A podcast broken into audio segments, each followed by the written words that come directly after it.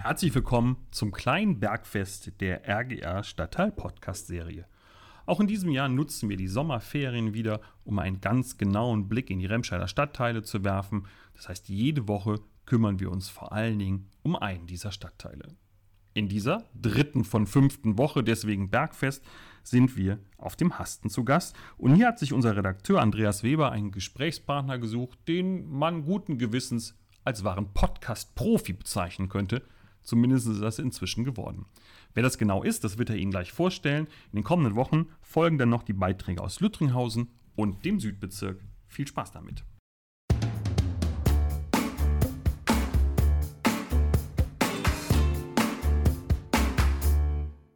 Mein Name ist Andreas Weber, ich bin Redakteur beim RGA und einer von mehreren, die sich mit den ganzen Ortsteilen hier auseinandersetzen. Ich bin für den Hasten zuständig und freue mich, äh, dass ich heute hier bei einem sitze, der den äh, Hasten ja aus der Westentasche kennt, Pfarrer Siegfried Landau. Wir sind im Gemeindezentrum hier in der guten Stube und haben uns hier zusammengehockt und um mal ein bisschen über den Hasten, äh, die Pandemie, die Folgen und äh, andere Fragen zu sprechen.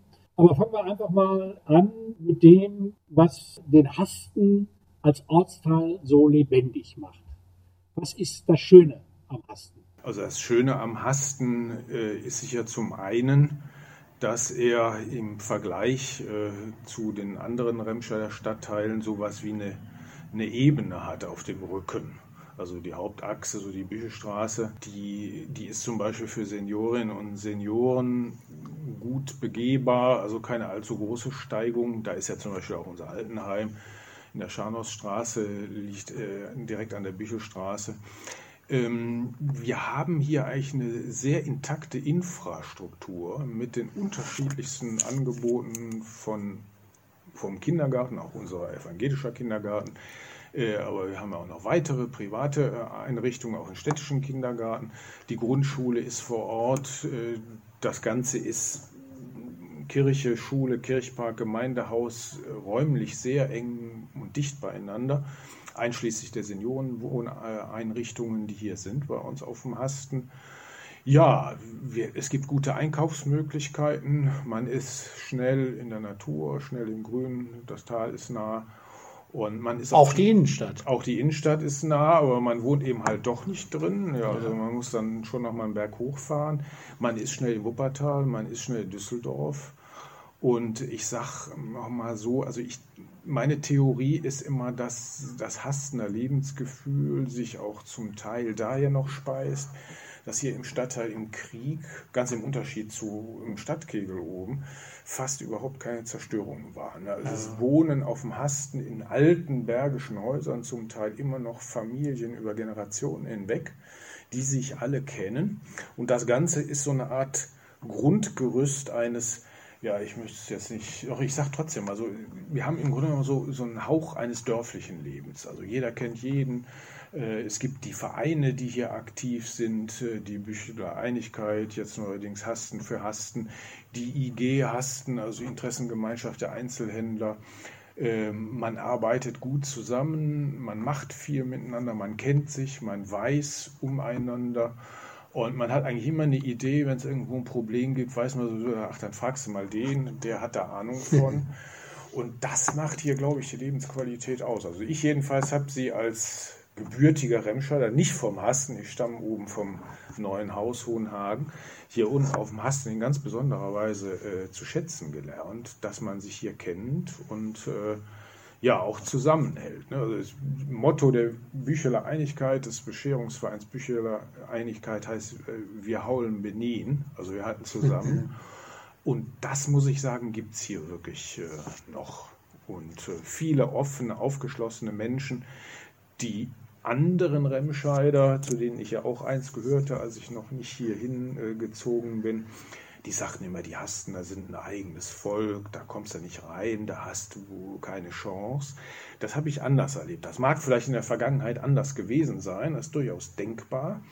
Aber aus der Reserviertheit und der Abgegrenztheit heraus ist eigentlich geworden so eine klare Identität, die aber absolut offen ist gegenüber Menschen, auch fernster Herkunft. Also als wir vor sieben Jahren hier einen jungen Mann im Kirchenasyl aufgenommen haben aus Somalia, da war die Solidarität und die Hilfsbereitschaft hier in der Bevölkerung vor Ort wirklich begeisternd. Also da war nichts von Ressentiments und auch der, der hat ja nur eine andere Hautfarbe und der kann aus einem anderen Kontinent und sind Flüchtling, sondern da wurde angepackt und da wurde gefragt, wo können wir helfen, was können wir tun und äh, das war wirklich ein tolles Gemeinschaftsprojekt, muss man sagen.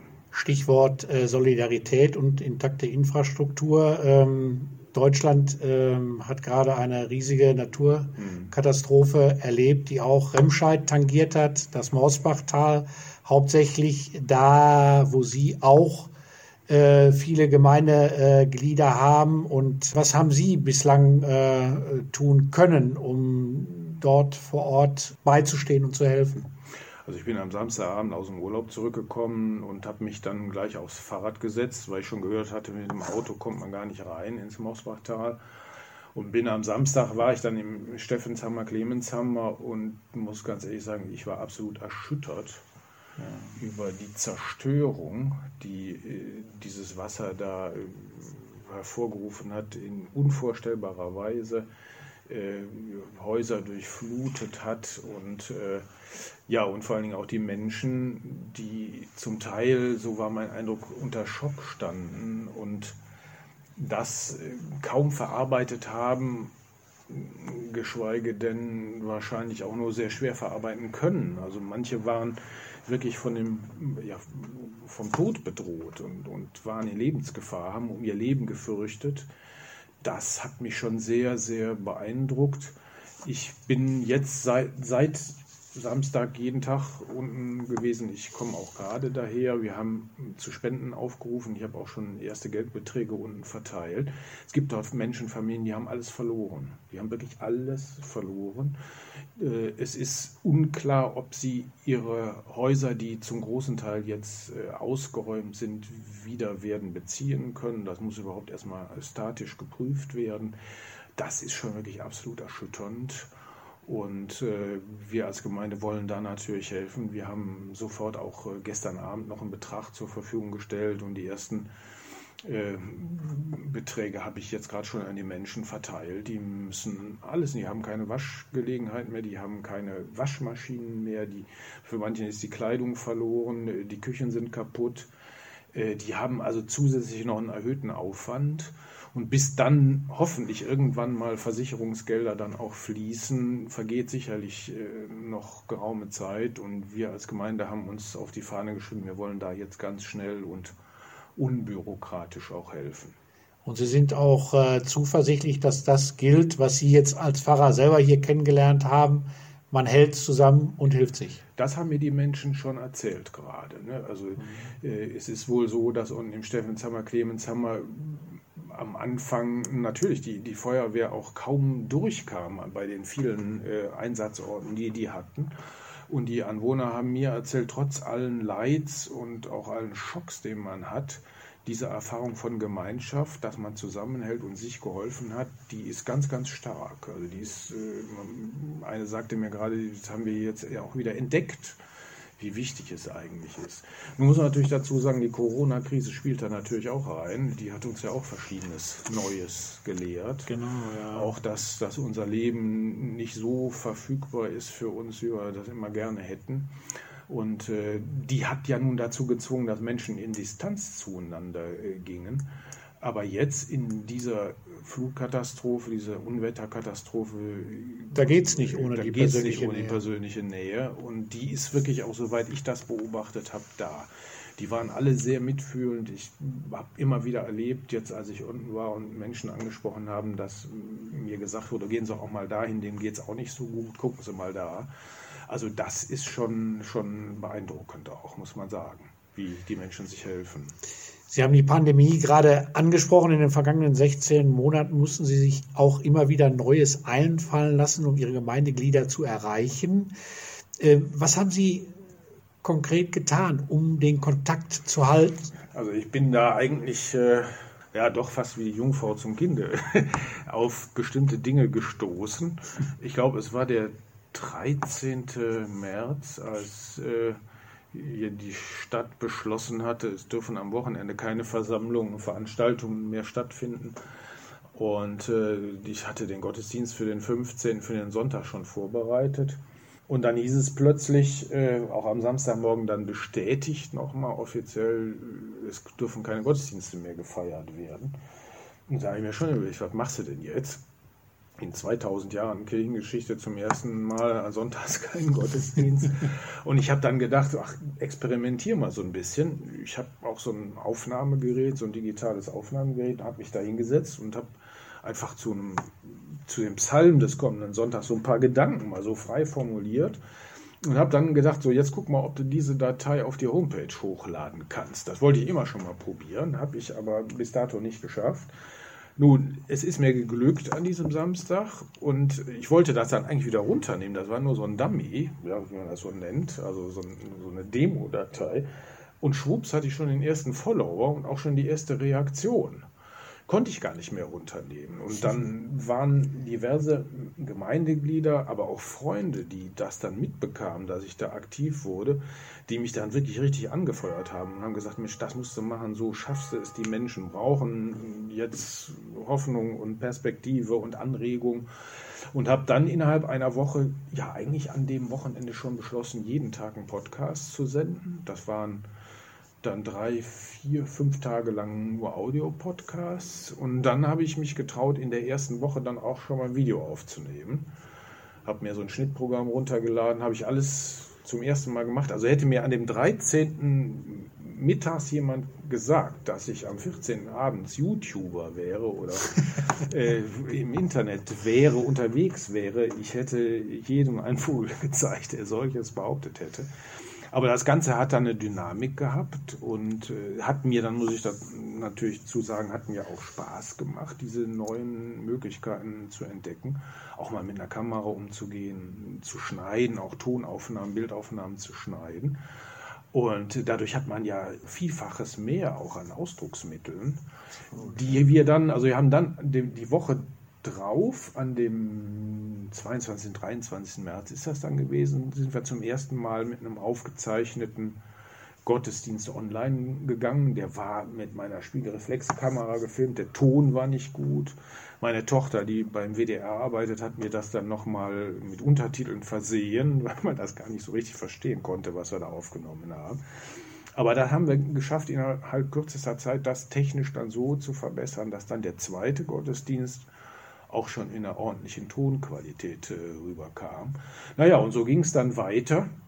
Aber wie ist es denn, äh, also die Begeisterung bei Ihnen war da. Wie groß war denn die Begeisterung äh, in der Gemeinde äh, über das, was Sie äh, als Innovator sozusagen in Angriff genommen haben? Also ich sage mal, wir haben jeden Sonntag Weihnachten gehabt in der Zeit. Also die Nutzerzahlen, äh, die Abrufe der Gottesdienste waren dreistellig bis vierstellig sogar. Wir haben zum Beispiel am vierten Advent 1500 Abrufe unseres Gottesdienstes gehabt.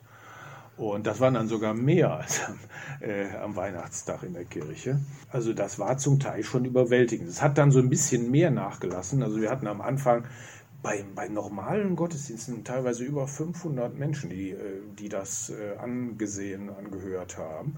Das hat sich dann so ein bisschen gelegt, weil dann auch andere Gemeinden natürlich angefangen haben. Und äh, eine ganz interessante Erkenntnis dieser, äh, diese medialen Ausdrucksweisen und neuen Formen war, dass die Menschen trotzdem die Nähe ihrer Gemeinde gesucht haben. Ne? Man hätte sich natürlich auch einen Gottesdienst aus dem Kölner Dom oder es kommt in der ARD oder ZDF ja jeden Sonntag auch ein wirklich professionell gestalteter Gottesdienst.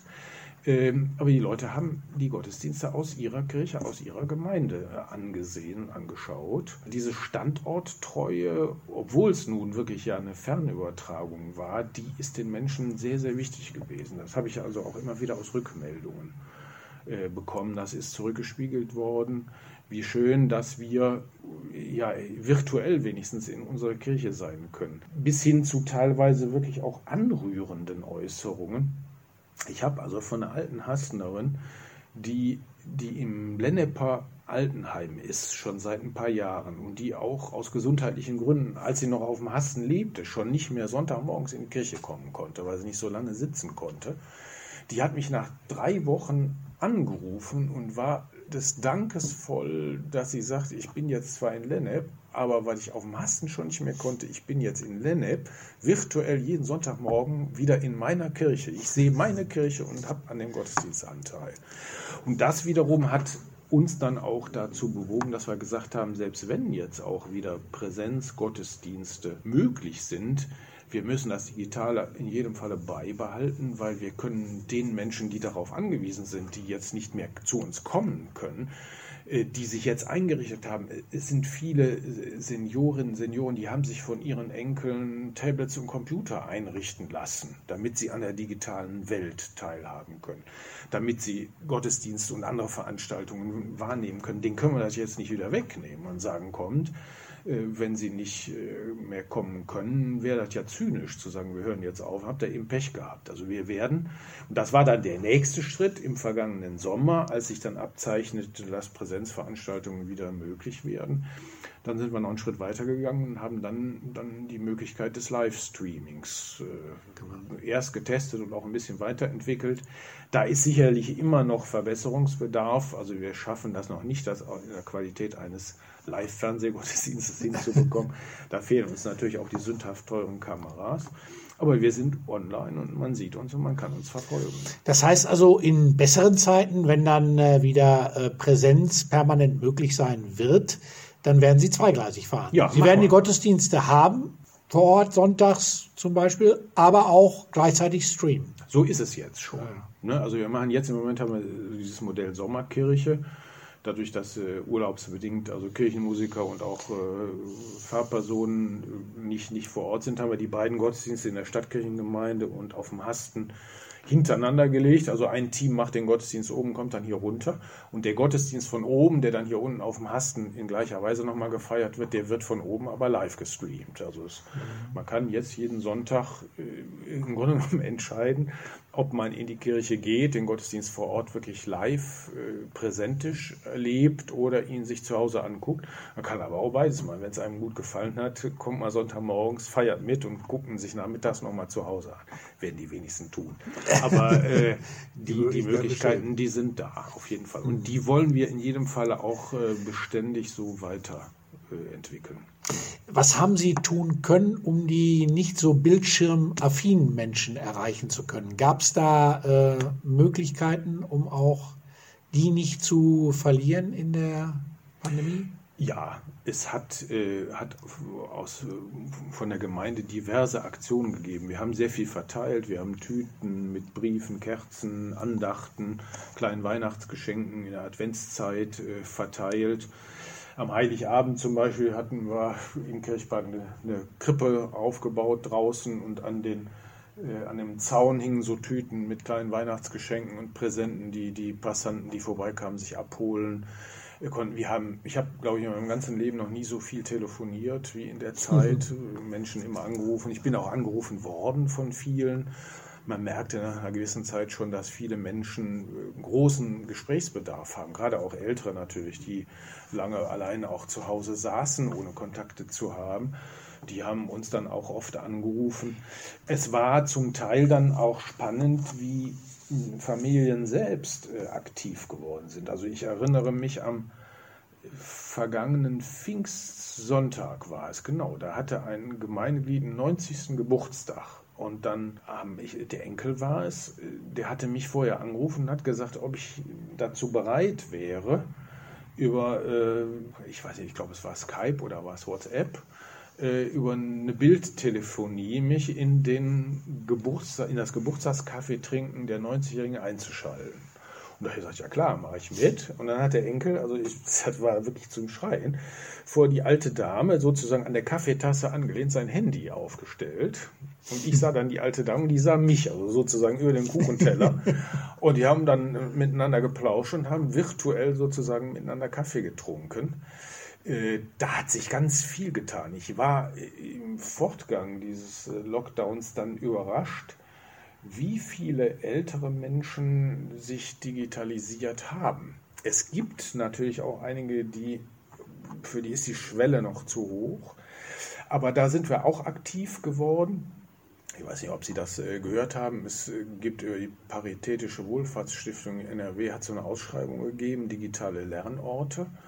Und wir haben uns da gemeinsam mit anderen Trägern in Remscheid, unter anderem ist das Rote Kreuz dabei, das Rotationstheater, beworben und haben den Zuschlag bekommen. Also in Remscheid werden jetzt über das gesamte Stadtgebiet verteilt sogenannte digitale Lernorte eingerichtet. Und wir hier in den Räumen, in denen wir hier sitzen, wir werden zu einem solchen digitalen Lernort. Das heißt, bei uns voraussichtlich ab Beginn des neuen Jahres wird hier verlässlich zu regelmäßigen Zeiten ein ja, ich nenne es jetzt mal so ein Internetcafé für Seniorinnen und Senioren, die ahnungslos sind und Digitales einfach mal erproben wollen, stattfinden. Wir kriegen aus diesem, dieser Ausschüttung der Stiftung das Geld für 18 bis 20 Endgeräte, die dann hier aufgebaut werden. Und ich suche im Moment immer noch, aber es haben sich schon einige gemeldet, Ehrenamtliche, die dann hier vor Ort während der Öffnungszeit dieses Cafés sind und Seniorinnen oder Senioren, aber durchaus auch jüngeren Menschen natürlich, äh, dabei helfen, äh, ins Internet zu kommen. Also sei es, es gibt ja viele Sachen, also wenn zum Beispiel auf der Müllkippe in der Solinger Straße äh, einen Termin haben wollen, das geht ja auch fast nur noch online. Also wo dann wirklich im Grunde genommen hier so eine Hilfsstelle ist, und da kann man hingehen die zeigen mir das, die helfen mir und hier kann ich das selber auch mal lernen oder proben. Mein Hintergedanke ist wirklich diese Schwellenangst äh, zu nehmen, es einfach auszuprobieren. Wir haben überwiegend jetzt, werden wir Tablets anschaffen, weil das die einfachste Möglichkeit ist, auch durch den Kartenslot äh, einfach ins Internet zu kommen. Man kauft dann halt vom entsprechenden Anbieter eine Karte, die den, den Internetzugang gleich hat. Und da muss man sich in der, in der, Wohnung keinen Router anschaffen und sich nicht irgendwie verkabeln oder was, sondern man kann eigentlich überall ins Internet. Und äh, ich halte das für eine tolle Möglichkeit auch für Senioren und Senioren zum Beispiel zu ihren Enkelkindern oder Kindern, die Kontakte, äh, Kontakte äh, zu, zu skypen. Äh, wir haben zum Beispiel im vergangenen Jahr habe ich äh, eine Beerdigung nach Mexiko übertragen, weil die Angehörigen durch den Lockdown nicht, nicht äh, an, der, an der Beerdigung teilnehmen konnten. Äh, da, da hat das Digitale, denke ich, ganz viele Möglichkeiten. Und wir möchten hier eben halt in dieser Gemeinde durch diesen digitalen Lernort älteren Menschen helfen, den Anschluss zu finden an diese digitale Welt. Was kann denn äh, Kirche, abgesehen jetzt vom äh, digitalen Zeitalter und äh, Hilfestellung, noch tun oder muss Kirche noch tun, um wieder Gemeindemitglieder zu binden in, in, in Zukunft und äh, Kirche attraktiv zu machen? Möglichst breit aufgestelltes Angebot. Ich denke, da sind wir hier auf dem Hasten, im Bezirk Hasten, wirklich ja ganz gut aufgestellt. Ne? Wir haben den Kindergarten als Einrichtung. Wir haben eine wirklich absolut fähige Jugendleiterin, die Julia Sebig, die es schafft, also Kinder und Familien wirklich auch anzusprechen. Wenn sie am Mittwochnachmittag jetzt während der Schulzeit mal hier durch den Kirchpark gehen, dann müssen sie aufpassen, dass sie nicht vom Bobbycar umgefahren werden. Es ist wirklich Leben hier auch. Äh, wir haben hier auf dem Hasten die gemeindeeigenen Senioreneinrichtungen. Wir haben ja drei stationäre Einrichtungen, hier das Haus äh, im Fahrgarten, dann Servicewohnen in der Moltke Straße und das Pflegeheim in der, in der Scharnossstraße. Dadurch sind wir als Gemeinde sozusagen wirklich, wirklich in so einer Art Mittelpunkt und Menschen haben viele Bindungen äh, hier zu. Wir haben in den letzten Jahren dann ganz bewusst auch versucht, die Zusammenarbeit mit den anderen Hastener Einrichtungen im Ort zu intensivieren. Dass wir gesagt haben, also wir haben dieses schöne Parkgelände und wir haben das geöffnet. Wir haben den, den Hassener Weihnachtstreff äh, vor, ja, auch mittlerweile über zehn Jahren hier reingeholt, den die IG veranstaltet. Der war ja vornehm auf Feld und das war relativ zugig auf dem Parkplatz dort. Und dann haben wir gesagt, warum macht er das nicht bei uns im Kirchpark zwischen Kirche und Gemeindehaus? So haben wir die Möglichkeit, wir können die Räumlichkeiten nutzen. Der findet ja zum Teil auch drin statt. Und in der Kirche läuft gleichzeitig ein Kulturprogramm. Und im Kirchpark sind die Stände verteilt. In gleicher Weise haben wir die Bücheler Einigkeit vor vier, vor sechs Jahren zum ersten Mal eingeladen, die Kirmes hier bei unserem Kirchpark zu machen. Also ich denke, es ist wichtig, dass Kirche nicht irgendwie ein Teil in einem abgetrennten Bereich von Gesellschaft ist, sondern einfach mittendrin ist, mitten bei den Menschen ist, ein Dienstleister ist, sagen wir sind für euch Menschen da, vor allen Dingen für die Menschen, die in irgendeiner Weise ein Handicap haben oder die in einer Krisensituation sind. Da war nun in der, in der Corona-Zeit war das wirklich sehr deutlich auch. Und äh, da denke ich. Äh, war Corona eine Zeit der Besinnung? Rückbesinnung auf christliche Werte auch? Ja, ich glaube, das kann man schon so sagen. Also ich tue mich so schwer damit zu sagen, also eine Katastrophenzeit ist eigentlich eine gute Zeit, weil die Menschen dann die Kirche aufsuchen. Besser wäre, man hätte äh, Zeiten, wo diese Not nicht äh, diese Nähe zur Kirche äh, hervorruft. Aber das war schon deutlich. Also ich glaube, dass man sagen kann, dass das Lebensgefühl von uns allen, ich schließe mich da nicht aus, durch die Erfahrung dieser Pandemie plus dieses Unwetters, was akut jetzt nochmal völlig neue äh, Schreckensszenarien, die man früher immer nur in, in den Nachrichten Bilder von Indien oder Bangladesch von Überschwemmungen gesehen hat, die jetzt plötzlich hier vor unserer Haustüre sind. In Verbindung natürlich auch mit der Ursachenforschung, sprich Klimawandel, die unser Lebensgefühl, ja, ich sag mal so, auf den Prüfstand stellen. Und ich glaube schon, wir, wir müssen können uns auch in andere Richtungen entwickeln. Wir müssen unsere Wertvorstellungen überprüfen, neu Werte formulieren, möglicherweise weniger weg oder weg vom Wachstum und vom Materiellen und immaterielle Werte wieder neu schätzen lernen, wie zum Beispiel einfach Nähe und Beziehungen. Das hat Corona ja nun wirklich äh, auf negativem Wege gezeigt, wie wichtig das ist. Ne? Was, was hat uns Absolut, das gefehlt? Ja. Ich habe es also jeden Tag mindestens 20 Mal gehört. Mir fehlt es, ich, mich mit Menschen unbefangen und frei treffen zu können, mal jemanden in den Arm zu nehmen, in eine Kneipe zu gehen, ein Bier zu trinken, mal ein Eis miteinander äh, zu essen die Kinder, ich habe also eine 13-jährige Tochter, die sich über ein Jahr jetzt nicht mit Freundinnen getroffen hat und äh, ja auch in so einem Alter ist, wo das andere Geschlecht dann mal, mal anfängt interessant zu werden, äh, wo man sich mal necken äh, muss oder wie ist alles, alles nicht ausgefallen. Ne? Und ich glaube, dass in der Erfahrung dieser Krise die Chance drin liegt, die Herausforderungen, Klimawachstum, äh, gesellschaftliche Veränderungen, die zu meistern. Also wir, wir haben uns an so eine, so eine Grundhaltung gewöhnt, es ist alles machbar, es ist alles, alles konsumierbar, es ist alles zu kaufen, ich habe einen Anspruch auf Gesundheit ich fordere von den Medizinern Übermenschliches, die haben meine Gesundheit zu garantieren. Und jetzt plötzlich sind viele dieser Erwartungen in eine Krise gekommen, müssen neu durchdacht werden und Alternativen müssen, müssen her, glaube ich. Ich bin sehr, sehr zuversichtlich. Ich glaube, dass wir das schaffen, dass wir diese, diese Krisen die Menschheit hat sich immer als sehr anpassungsfähig erwiesen, sonst gäbe es uns nicht mehr. Aber es, es kostet die Bereitschaft zumindest, äh, alte Positionen und auch Liebgewordenes zu überdenken und vielleicht hier und da auch dann loszulassen. Aber trotzdem wird es hoffentlich auch bald wieder normales Leben äh, geben. Äh, wann wird in Hasten das erste größere Gemeindefest wieder stattfinden? Ja, können? Fragezeichen. Ich bin jetzt kein Prophet im Sinne, dass ich die Zukunft vorausnehme.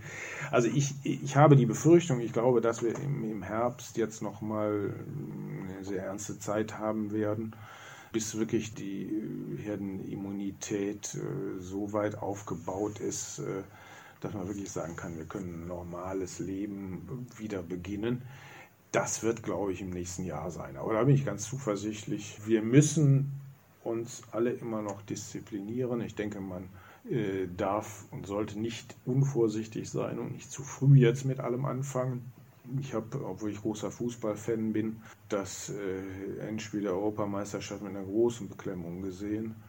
Äh, ob das wirklich so gut war, da positionieren sich ja auch äh, populistische politische Kräfte und treiben da ein Spiel, möglicherweise mit der Gesundheit vieler Menschen. Das äh, finde ich schon sehr, sehr problematisch. Aber ich glaube und hoffe, dass, dass im nächsten Jahr, dass äh, wir zumindest an die Corona-Krise wirklich einen Haken machen können, weiß ich nicht. ähm, Experten sagen ja, uns äh, drohen vielleicht äh, wiederkehrende oder auch andere Pandemien. Dann hoffe ich, dass wir aus dieser Pandemie jetzt entsprechend gelernt haben und da noch besser mit umgehen können, als wir es jetzt schon gemacht haben. Aber ich sage mal so, 2022 wird ein Jahr, da wird vieles besser werden. Von der IG Hasten habe ich gehört, dass man im Gespräch ist, auch mit äh, Ihrer Gemeinde, mit der Frau Sebig, für den Weihnachtstreff, äh, dass es da eine Kooperation gibt, um vielleicht ein äh, Treff möglich zu machen. Drin wie draußen. Ne? Also das äh, halte ich nicht für ausgeschlossen. Ich sagte ja nächstes Jahr, Sie wissen, das Kirchenjahr fängt am ersten Advent an. Und äh, das würde ja dann, dann passen. Ne? Also das ist mal am zweiten Advent und das könnte ich mir schon gut vorstellen, ja.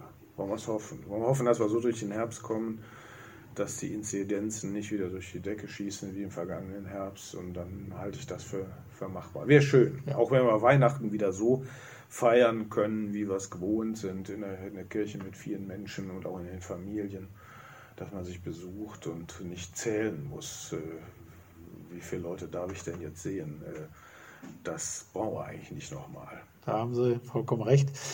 Herr Landau, ich bedanke mich für dieses äh, spannende wie informative Gespräch und äh, ja, drücke die Daumen, dass äh, vieles von dem, was Sie angesprochen haben, in Hasten auch äh, bald möglich oder wieder möglich sein wird. Ich bedanke mich auch.